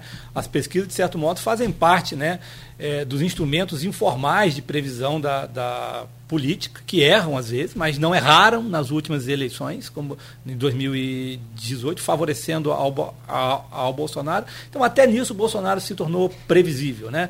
Vamos questionar as pesquisas para depois questionar as urnas. Então, é, é o negacionismo é, de sempre que, sinceramente, é, já se tornou tão previsível que eu acho que não vai nem surtir, não vai surtir efeito fora da bolha. Né? Então, toda essa política é, é, é, a mesma política de guerra cultural contra tudo né, que, que possa ameaçar né, a convicção da bolha. A guerra cultural contra as pesquisas, depois a guerra cultural contra as urnas, só que isso só serve para alimentar a bolha. Ou seja, parece que o Bolsonaro, né, de certo modo, já contabilizou a derrota quando ele faz isso, e está simplesmente vislumbrando a coesão da sua base eleitoral e política no pós-eleição. Né? É, é postura de derrotado mesmo. É, eu tive duas impressões, só para. Porque, é, logicamente, que você não pode. Sua impressão pessoal é, é, a bolha. Você não pode se levar por ela. Porque a pesquisa é feita justamente. Como a pessoa de ah, fazer uma enquete. Pô, enquete não tem ter estatístico. Não tem critério estatístico. Pode até ser uma coisa válida, mas você não pode dizer que a enquete é, é o retrato do, de um país de tamanho do Brasil, da população do Brasil. Enquete é você perguntar para os seus a, a, a, amigos, né? Outra não, mas ainda que seja na rua. É. É, você pode encontrar uma, uma coisa que não seja a expressão da realidade. Mas essas pesquisas que apontam, apontam esse, essa. Moderado, é uma marola, é uma tendência moderada, não, não é onda crescimento de Lula na reta final, né? É, dois, duas pessoas vieram falar comigo ontem. É, uma anti-bolsonarista, outra eleitora de Bolsonaro. Eu não vou citar os nomes, mas uma é uma mulher que foi no salão de, de beleza famoso aqui de Campos, cujo dono é bolsonarista, aquele, aquele mais ferrenho, mais chato. E tava as manicures, homens e mulheres, é, salão, salão grande, e salão atende classe média alta, classe, classe média, classe alta, pare me demitir. É Lula, Lula, Lula, Lula, Lula. Eles não verbalizavam isso. Sentindo que está chegando na reta final e Lula está liderando, perderam medo de falar. E a outra pessoa que eu, que eu conheço é setor do agronegócio, do agronegócio, e falou que lida com vários peões, né, tanto no campo quanto na, na, na no beneficiamento do produto, né? Eu não vou, senão vou entregar quem é a pessoa se eu falar mais. Então trabalha nas duas pontas. E falou para os peões também toda semana é Lula, Lula. Ou seja, realmente parece que o Felipe Souza, cientista político fantástico da, da Quest, da Quest com doutorado no UCLA, da Califórnia, Tava correndo. O voto envergonhado nessa eleição, como foi de Bolsonaro em 2018, parece o de Lula. Eu também acho, Luiz. Eu também acho. E um voto envergonhado por razões morais e até mesmo medos de violência física, muitas vezes. O medo de, de, de, demissão, quando uma funcionária de um salão diz pode me demitir, ela também não está brincando. Ela está contabilizando esse, esse, esse risco. Bem lembrado, eu acho que essa é uma possível tendência que pode definir. Né, o voto envergonhado em Lula, o voto dos pobres, o voto silencioso. Né, ante, nas eleições do passado, a, a, esquerda fazia barulho nas ruas e perdia na, na, nas urnas. Né? Quando era PSDB versus PT e o PSDB no governo, hoje é um pouco o contrário. A direita domina as ruas, a direita não tem vergonha e a esquerda um pouco enver, envergonhada, sem maioria nas ruas, mas com essa possibilidade de um voto silencioso, envergonhado, mas que é voto conta. Né? Roberto, são 9 e 10. Eu, Cristiano, dá um desconto que a gente começou tarde também, Nogueiro. Vou fazer a última pergunta, ok? Fechado. Combinado. É... Ciro fala muito, Tebes também fala, e não é mentira, que quem instalou essa, essa polarização do nós contra eles na política brasileira foi o PT. Isso não é mentira. Né? Sobretudo quando a coisa, o barco começou a fazer água no governo Dilma. Né? E sobretudo naquele período do impeachment. Né? Foi muito nós contra eles. Inclusive reeditando o Não Passarão. É muito bonito, Não Passarão e tal, mas tem que lembrar que quem usou isso na Guerra Civil Espanhola eh, foram, foram os republicanos da Espanha. E os nacionalistas conservadores da Espanha passaram com a sola do coturno sobre, sobre as cabeças dele. Então, não foi muito exitoso na origem dos anos 30 na Europa. É bonito, mas não dá muito certo. Mas começou ali com o PT.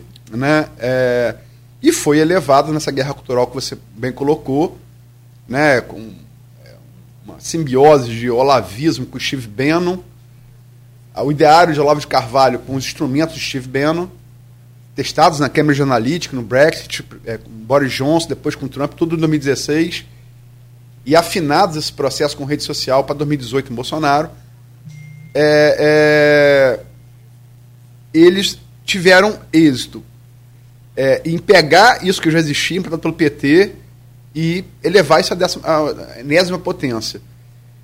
No entanto, apesar desses votos aqui dos ricos, que tanto a BTG quanto a FSB deram, que Lula cresceu na reta, está crescendo na reta final, entre votos dos ricos também, é, o prêmio classe média alta para classe alta, me parece inegável, sobretudo assim, assim como o eleitor de Bolsonaro é muito resiliente, muito resiliente, impressionante. Eu nunca vi coisa igual.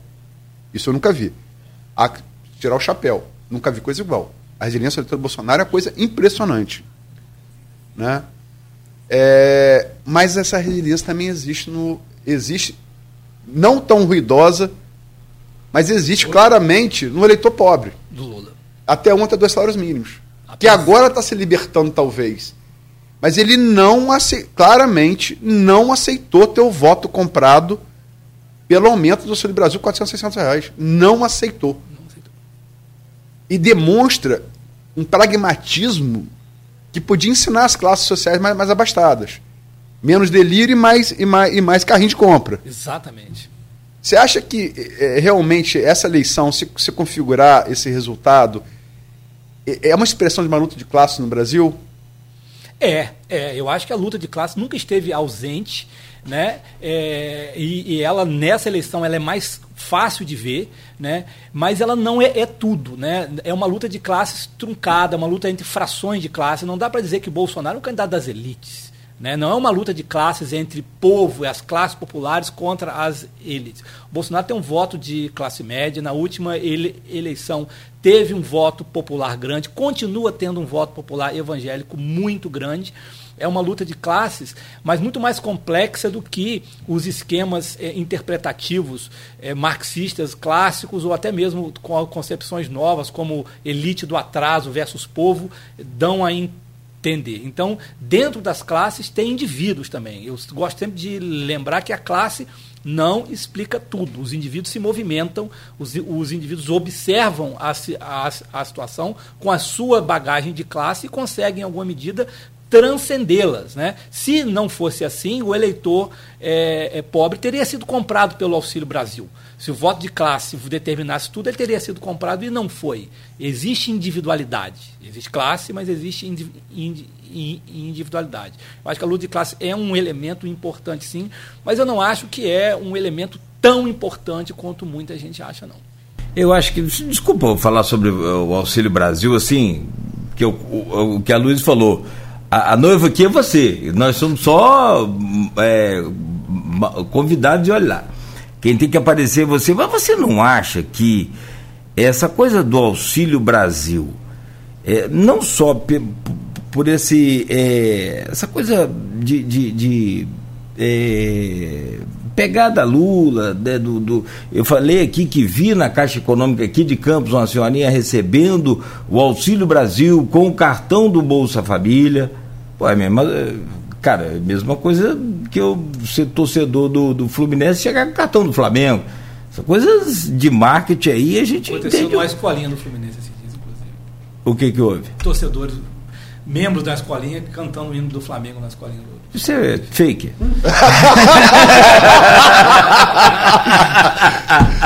Desculpa, Roberto, eu não vi, eu tô brincando, eu tô, eu tô, tô brincando com você.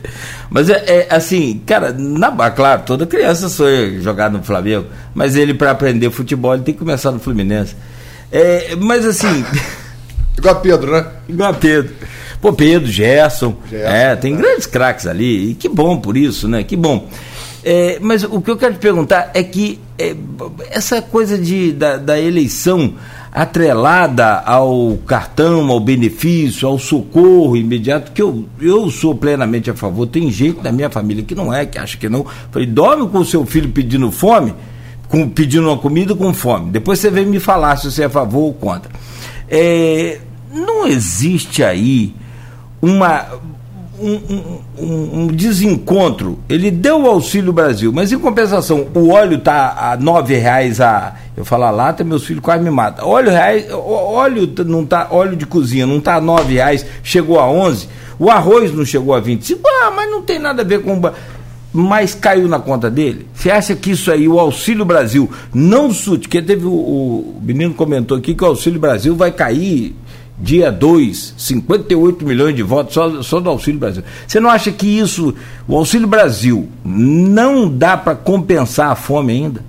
Não, dá para compensar a fome, e esse é um cálculo eleitoral pragmático que certamente é feito pela, pelos beneficiários do auxílio, mas há também um outro fator que é a super, superestimar o papel dos auxílios, inclusive do Bolsa Família, na definição do voto. Né? O voto pragmático, materialista no Lula e na Dilma em 2010, ele não foi só um voto resultado do, do Bolsa família. Foi uma combinação de, de melhorias nas condições de vida material dos mais pobres. O salário mínimo que cresceu e o poder de compra do salário mínimo que, que cresceu. Então é o auxílio, o salário mínimo e o salário real, o poder de compra. Então, quando o Auxílio Brasil né, é, aparece como mágica, ele eleitoreiro num contexto onde ele não resolve as condições de vida, o eleitor faz uma leitura muito mais complexa o eleitor popular do que uma visão de classe média, é, às vezes preconceituosa, de que o eleitor popular vota só com o estômago, é, imagina que esse eleitor faça. O eleitor aprende, o eleitor observa o passado e ele não vota só com, com olhar no auxílio. Né? Ele entende aquilo ali como um pacote, um pacote de melhoria de vida. O, o lulismo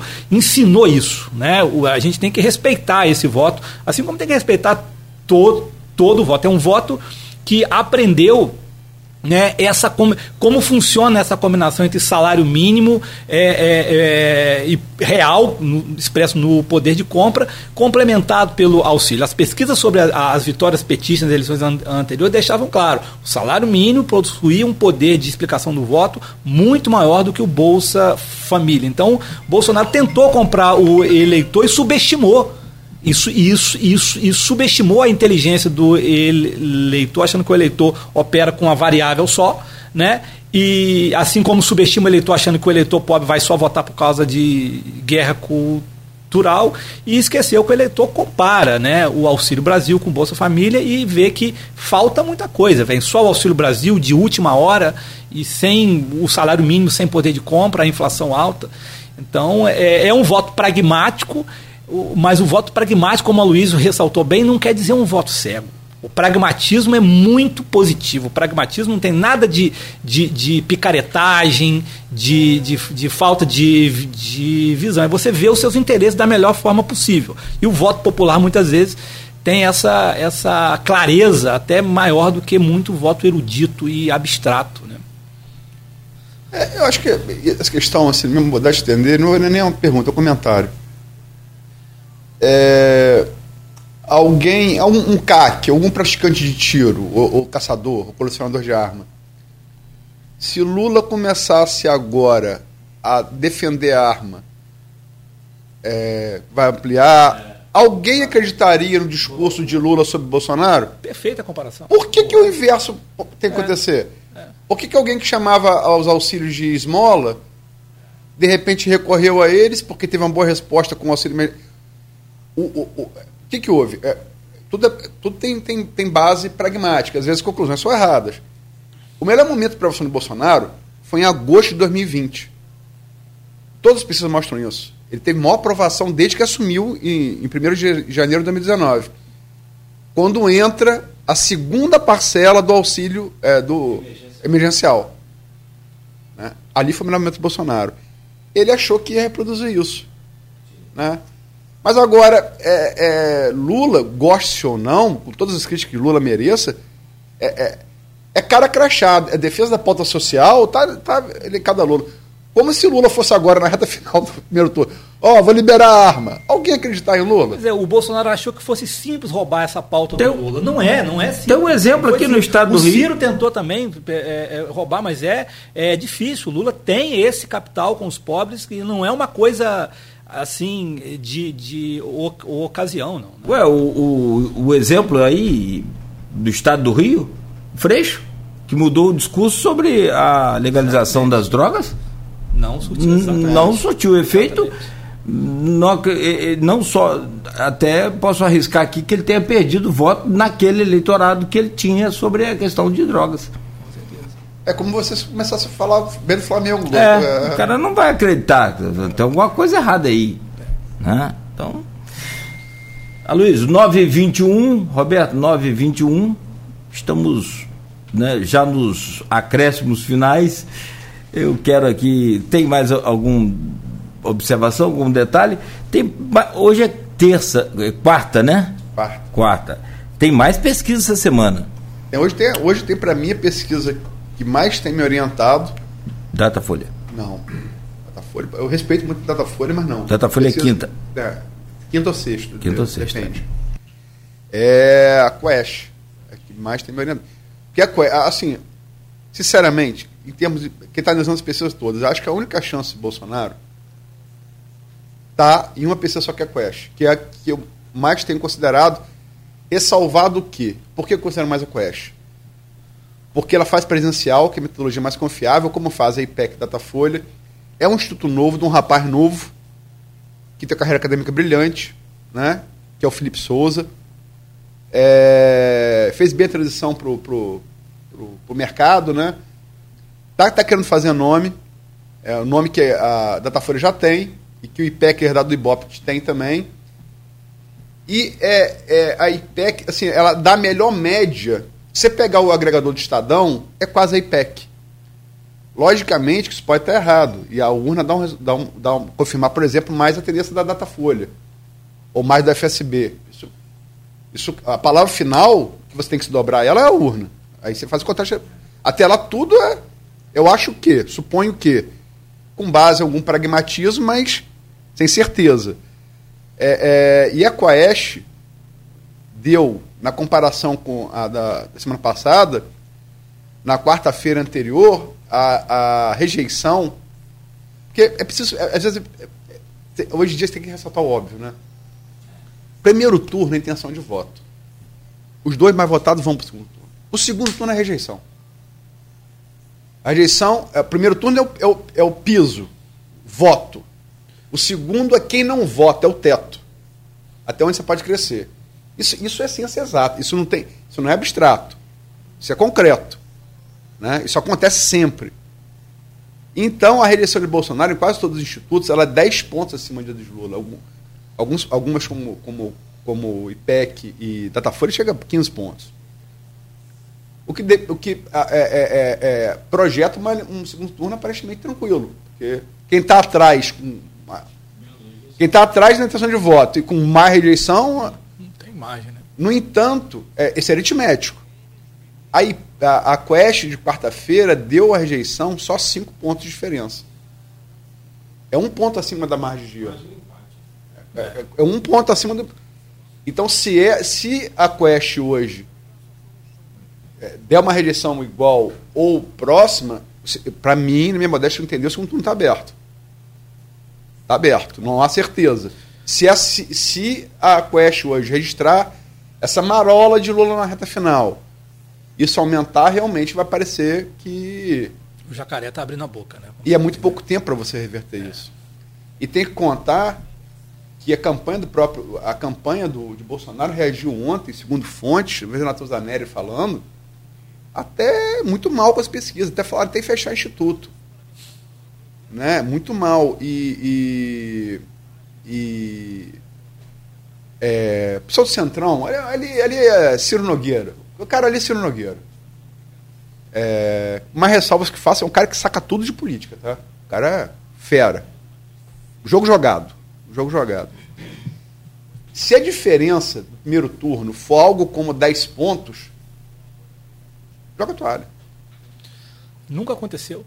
Não pula no dia 3, não. Pula no dia 2. Centrão pula no colo de luz na noite dia 2. É. Na manhã do dia 3, não. Se for 5 pontos para baixo, tem jogo. Mas se for 10 pontos, é, é tipo admitir, joguei a toalha. E Bolsonaro na guerra cultural, o que ele pode fazer se isso acontecer? É, com cinco pontos aí ele vai, vai turbinar essa guerra cultural ao máximo, tentando reverter. Né? É, mas com 10 não dá para reverter com guerra cultural. É, nem com nada. Né? Possível mas é muito é, mas tempo. é muito, é, muito, muito, é muito, muito, improvável. E pouco tempo também. Mesmo que ele der, faça essa guerra cultural que você está falando, mas é muito. São 28 dias, né? Em tese. Aí que tá, por isso que eu falo da Quest. Se essa diferença da rejeição tiver em 5 pontos, é possível. Possível, em 28 dias. É. Aí sim. Mas, Aí o, a escada está menor, já está no último é. patamarzinho ali, faltando alguns degraus tempo de campanha do é. segundo turno quase enfim, é, muito Consigo, grande em é. comparação ao tempo reduzido do primeiro. É.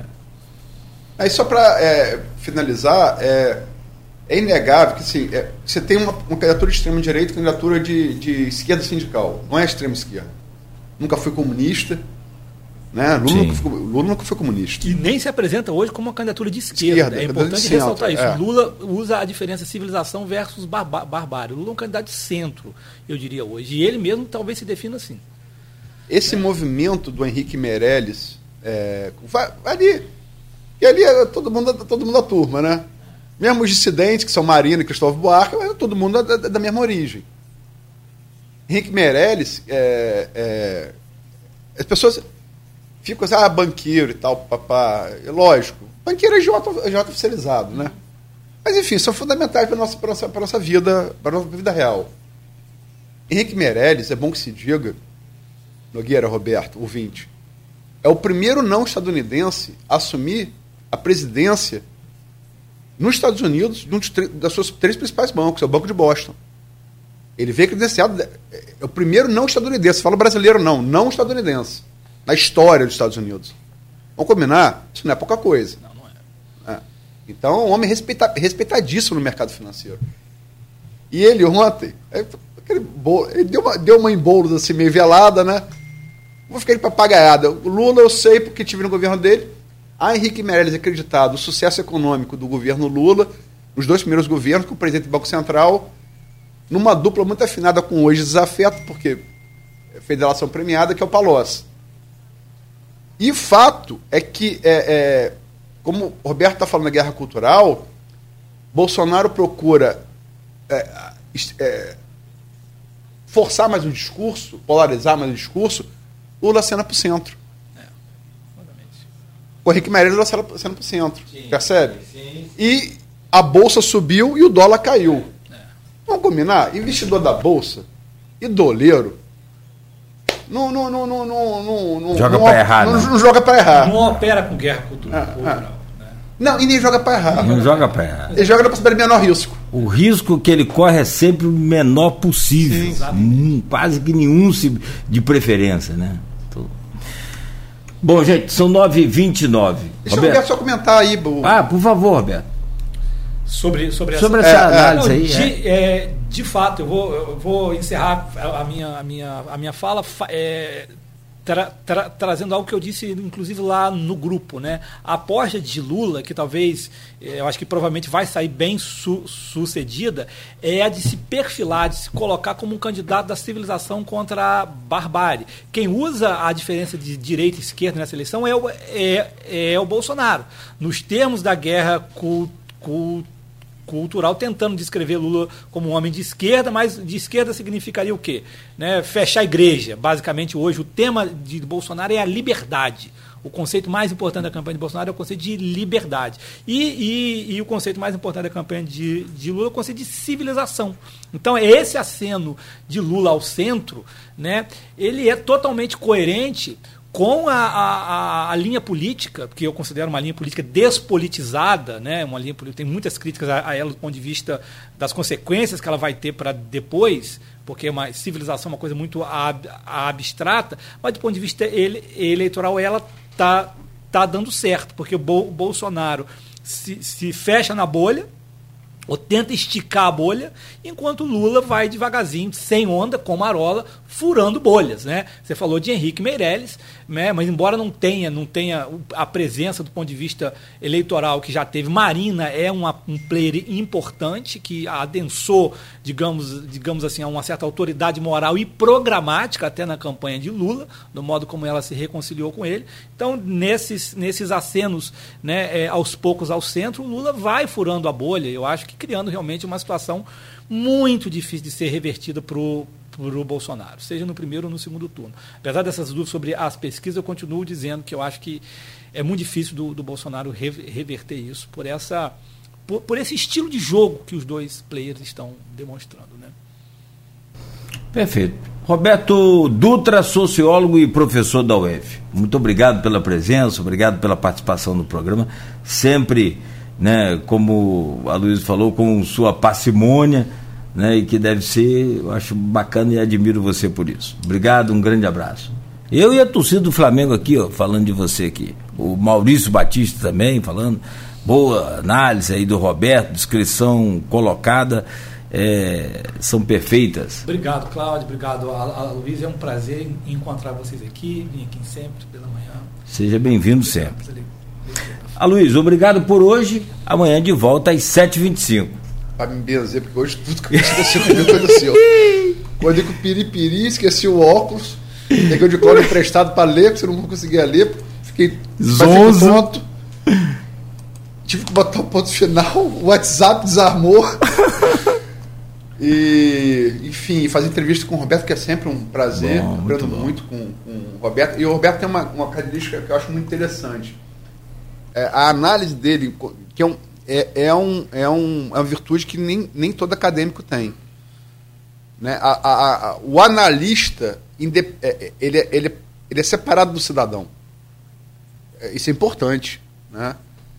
Eu falei aqui há dois Certeza que ninguém sabe em quem ele vota. Pela entrevista de hoje, não tem como É. definir quem ele vota. Isso, é- isso é interessante. Eu falei que há dois meses. Eu não voto Cláudio Castro. Mas, mas do meu ponto de vista, está eleito. Falei isso há dois meses. Quando ele estava em parte. Meu, você tem que tirar uma coisa da outra. Não é o que você.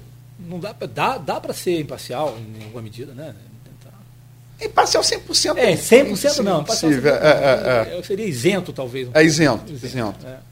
Acho que a grande virtude das suas análises, fora o cabedal que ele tem para poder para poder dar base, né, às análises, né, é um dos bons intelectuais da geração dele em campo, geração um pouco posterior, é um pouco depois da minha.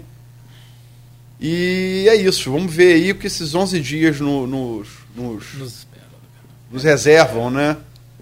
É, eu espero que, assim, é, qualquer que seja o resultado, É, eu que seja o resultado primeiro turno, segundo turno, que ele seja aceito democraticamente. É, que não morra mais ninguém essa é. eleição, né, cara?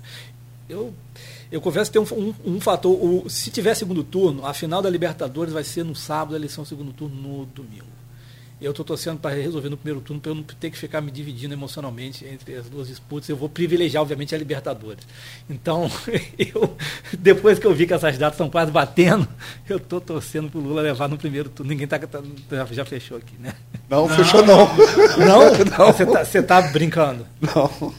Está no ar aí, ó. Está no ar. Não. Então, enfim, já que está no ar, como diz, lembrando o, o recupero, né? Da gente tem que. Já que tá recupero lá em 94. O bom, o bom a gente mostra, é, o ruim a gente escolhe. Eu sou eleitor de Ciro, mas é, pelo, pelo, pela final da, da, da Libertadores, pela pacificação, eu acho que vai ser o, o melhor. Meus correligionários ciristas me entendam. Tá eu certo, vou declarar então. voto publicamente no domingo no blog. Voto domingo agora? Domingo, agora. Domingo agora. anterior à eleição. Ah, anterior. De presidente e deputado estadual. O que não interfere em nada na minha. Sim, sim, sim. É o cidadão com direito a voto. Eu, Cristiano, acho que é o justo fazer. É, é ver comunicação, você tem que saber como quem dirige esse grupo de comunicação, esse grupo de comunicação pensa e saber que isso não interfere na linha, na linha editorial da, desse grupo. Perfeito. Bom, então aí amanhã. O amanhã Marcelo Viana, Marcelo Viana. cientista social. É amanhã por Skype, né? Porque ele vai estar tá em São Paulo. Ah, beleza. E na sexta-feira, dois é, experts em pesquisa. Marulho Diegues foi diretor do Pro 4, que fez um belo trabalho em 2016, antecipando a, aquela vitória de Rafael. Uhum. Né? Exatamente. E William Passos, geógrafo de especialização doutoral em estatística pela IBGE, que é a grande escola de estatística não só do Brasil, é.